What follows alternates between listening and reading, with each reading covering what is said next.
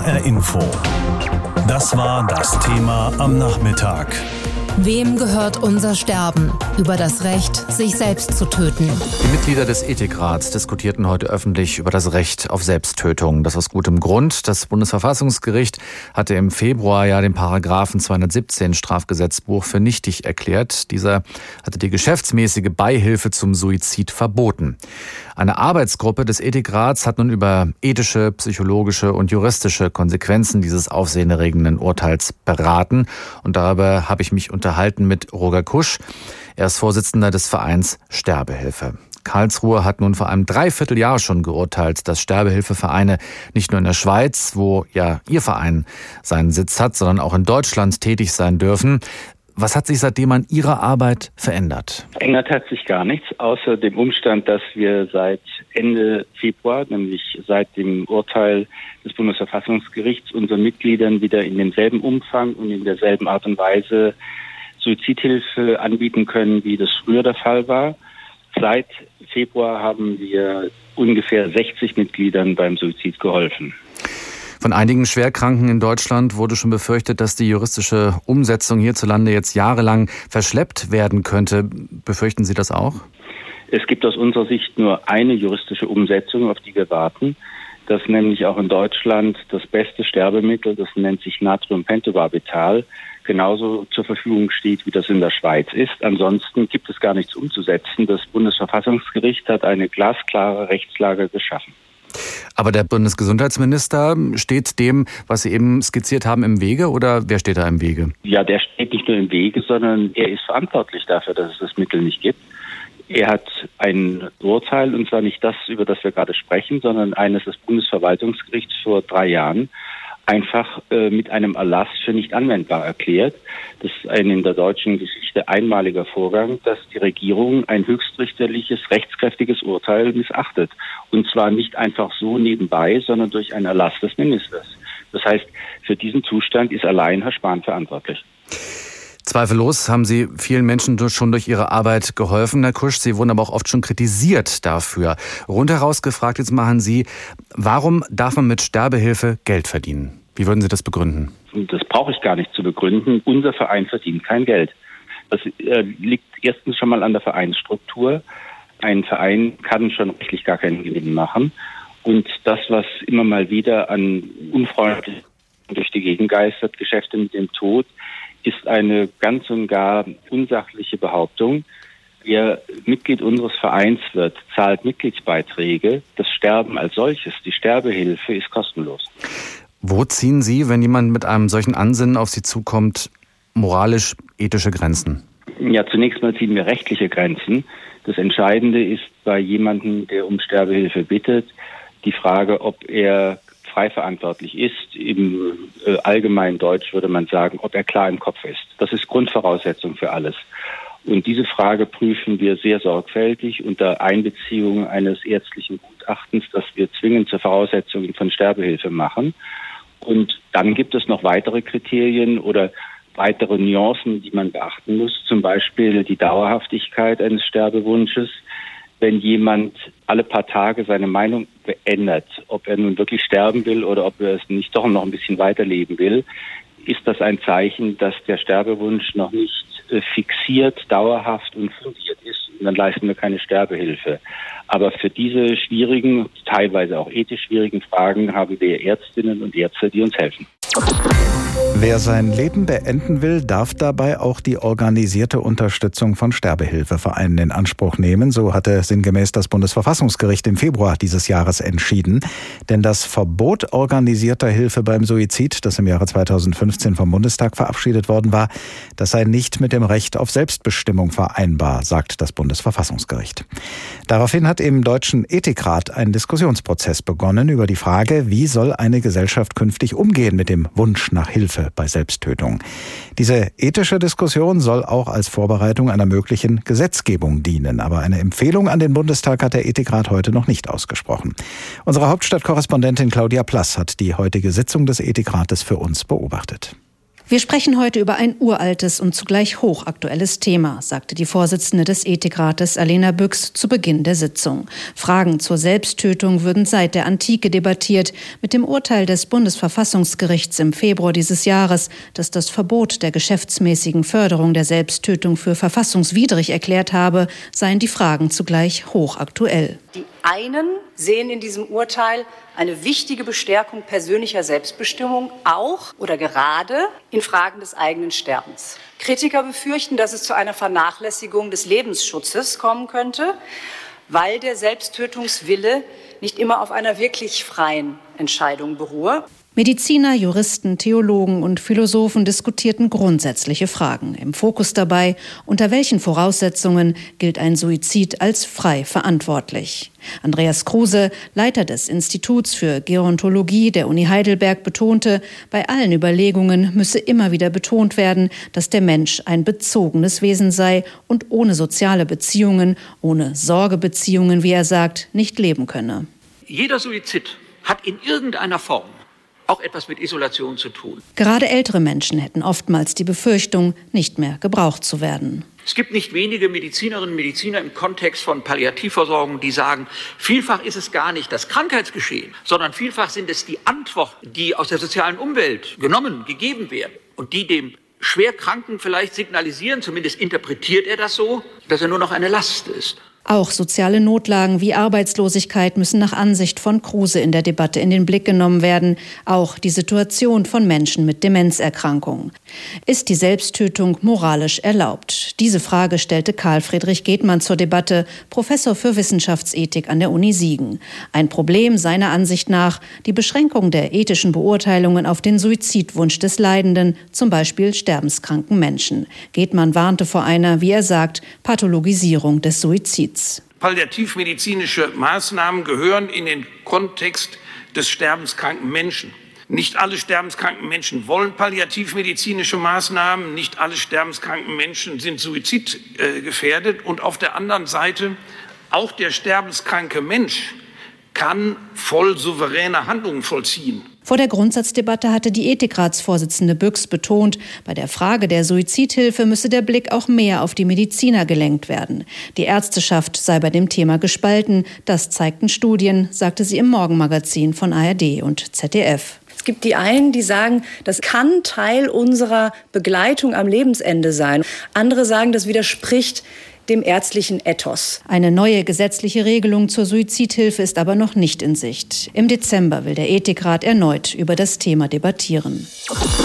Jetzt muss also ein neues Gesetz her, das regelt, wie genau die Hilfe beim selbstbestimmten Sterben aussehen kann. Und darüber hat heute der Deutsche Ethikrat in Berlin diskutiert. Mit der Vorsitzenden Alena Büchs habe ich darüber vorhin gesprochen. Sterbehilfe ist ein moralisch sehr heikles Thema. Beschreiben Sie uns doch bitte mal kurz, welche gegensätzlichen Meinungen auch im Deutschen Ethikrat da aufeinanderprallen. Also wir haben uns heute ganz spezifisch mit der Selbsttötung und der Beihilfe zur Selbsttötung beschäftigt. Und da gibt es tatsächlich durchaus intensive Kontroversen. Beispielsweise um die grundsätzliche Frage, ob eine Selbsttötung ganz unabhängig von irgendwelchen Erkrankungen oder so etwas moralisch zulässig ist. Und da hatten wir einen Vortrag, der das sehr klar bejaht hat und einen Vortrag, der das verneint hat. Und beide haben ihre Position und ihre Argumente dargestellt. Wir haben dann über andere Fragen gesprochen, die insbesondere für zukünftige gesetzliche Regelungen wichtig werden, also auch in der Folge des Bundesverfassungsgerichtsurteils beispielsweise Verständnisse von Selbstbestimmung, Freiverantwortlichkeit von Sterbewünschen und solche Dinge. Sie sagen, es müsse sichergestellt sein, dass der Sterbewunsch wohl überlegt und stabil sei. Wie kann und sollte man das überprüfen?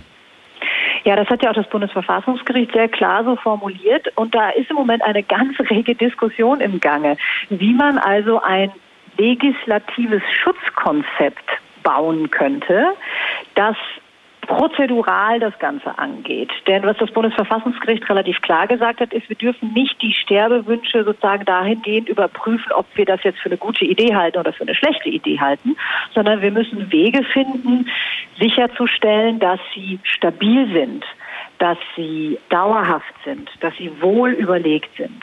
Und da gibt es eine Reihe von Ideen, die im Raume stehen, über die wir heute noch gar nicht gesprochen haben. Das steht noch an. Zum Beispiel Gutachten oder aber auch Gespräche mit bestimmten äh, Berufsgruppen, die dafür besonders befähigt wären. Also da gäbe es eine ganze Reihe von Möglichkeiten, über so etwas nachzudenken.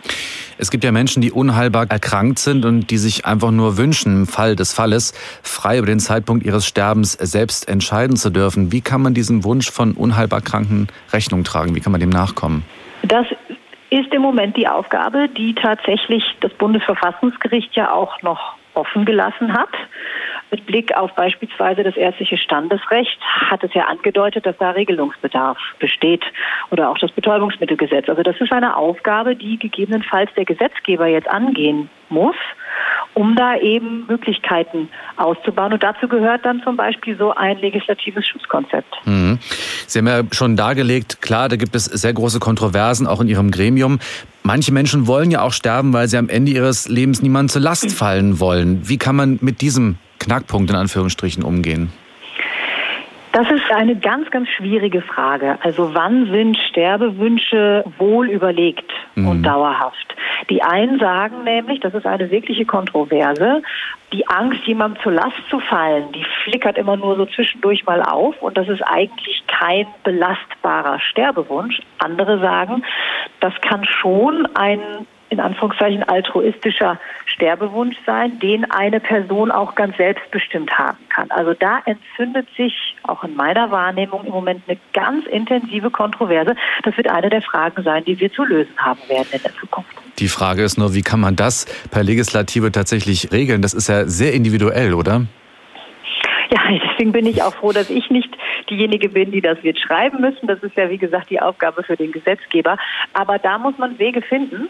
Und deswegen wird eben darüber diskutiert, ob da bestimmte Formen der Überprüfung mit einfließen können. Also nicht Hürde, denn das darf nicht sein, sondern als Sicherstellung, dass nicht jemand, der eben sozusagen keinen stabilen und wohlüberlegten Sterbewunsch hat, sondern der einfach kurzfristig im Affekt steckt, dann Suizid begeht und Suizidbeihilfe äh, bekommt, sondern dass man da etwas genauer hinschaut. Das ist nun mal eine ganz irreversible Entscheidung und deswegen kann man da auch ein bisschen strenger sein. Bisher ist das Urteil aus dem Februar aus Karlsruhe, sagen wir mal, folgenlos geblieben. Viele Schwerkranke befürchten, dass es jahrelang verschleppt werden könnte, bis dann eine Entscheidung kommt, was die Juristerei betrifft. Was glauben Sie, wie lange wird es denn dauern, bis das umgesetzt wird? Also das ist jetzt Kaffeesatzleserei. Ja. Äh, das kann ich Ihnen wirklich Schwierig. nicht beantworten. Aber mhm. ich gehe davon aus, ähm, dass wir da doch insgesamt recht zeitnah Regelungen sehen, denn das ist ein Thema, das brennt vielen unter den Nägeln. Also ich höre das auch von Kollegen aus der klinischen Praxis, die mir sagen, also jetzt, wo wir dieses Bundesverfassungsgerichtsurteil haben, brauchen wir da jetzt also dann eine klare Regelung für die Zukunft. Ja, die Patienten fragen. Also da gibt es einen Bedarf und ich bin mir ziemlich sicher, dass der auch in der Politik wahrgenommen wird und dass man da dann also sich doch zeitnah mit befassen wird. Fast ein Dreivierteljahr liegt es nun zurück, das bemerkenswerte Urteil des Bundesverfassungsgerichts zum Thema Sterbehilfe. Das Gericht hatte damals den selbstbestimmten assistierten Suizid, also den Suizid mit Hilfe anderer, wieder erlaubt. Eine der Fragen dabei, wie kann man sicherstellen, dass nicht jemand seinem Leben nur deshalb ein Ende setzen will, weil er oder sie Angst hat, anderen zur Last zu fallen. Wie andere Länder mit dem Thema Sterbehilfe umgehen, das erzählen uns jetzt unsere Korrespondenten Alexander Göbel in Belgien, Ralf Lachmann in den Niederlanden und Dietrich Karl Meurer in der Schweiz. Belgien hat die Sterbehilfe so liberal geregelt wie kaum ein anderes Land. Ein Arzt darf einen Menschen töten, wenn dieser körperlich oder psychisch unerträglich leidet, nicht auf Besserung hoffen kann und den Sterbewunsch freiwillig und nach reiflichem Überlegen bekundet. So nüchtern steht es im belgischen Sterbehilfegesetz, 2002 mit klarer Mehrheit vom Parlament verabschiedet.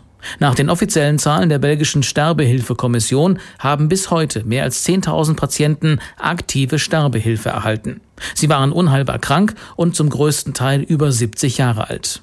Doch seit 2014 gibt es für den Tod auf Rezept keine Altersgrenze mehr in Belgien. So kommt es, dass Eltern in Belgien schon dem Todeswunsch ihrer minderjährigen Kinder zugestimmt haben. Die litten an der Stoffwechselkrankheit Mukoviszidose, an Hirntumoren oder an schwerem Muskelschwund. Doch mittlerweile ist in Belgien eine Debatte darüber entbrannt, ob Euthanasie inzwischen als Selbstmordvariante missbraucht wird, weil sich immer mehr Menschen töten lassen und schon demente und depressive Menschen aktive Sterbehilfe erhalten haben, obwohl sie nicht todkrank waren. Ein Fall einer demenzkranken Frau ist beim Europäischen Menschenrechtsgerichtshof anhängig. Ein Arzt ist aus der belgischen Kontrollkommission ausgetreten, aus Protest gegen die seiner Meinung nach zu arglose Praxis der Sterbehilfe. Alexander Göbel, Brüssel. Tötung auf Verlangen und Beihilfe zur Euthanasie sind auch in den Niederlanden grundsätzlich strafbar. Die Strafbarkeit entfällt allerdings, wenn drei Kriterien erfüllt sind. Erstens darf nur ein Arzt, in der Regel ist es der Hausarzt, die Sterbehilfe leisten. Zweitens müssen dabei sogenannte Sorgfaltskriterien erfüllt sein. Zum Beispiel ein medizinischer Befund, dass der Patient unheilbar und aus seiner Sicht unerträglich erkrankt ist. So kann etwa jemand zuvor bestimmen, falls er ein Demenzpflegefall würde, dass er auch dann lieber sein Leben beenden möchte. Dies geht natürlich nur mit einer schriftlichen Willenserklärung. Und ein drittes Kriterium besagt, dass nach der Euthanasie nur ein amtlicher Leichenbeschauer den nicht natürlichen Tod feststellen und den Behörden melden darf. Dies alles regelt seit 2002 ein Gesetz zur freiwilligen Beendigung des eigenen Lebens. Darin ist auch die Rolle sogenannter regionaler Kontrollkommissionen festgeschrieben.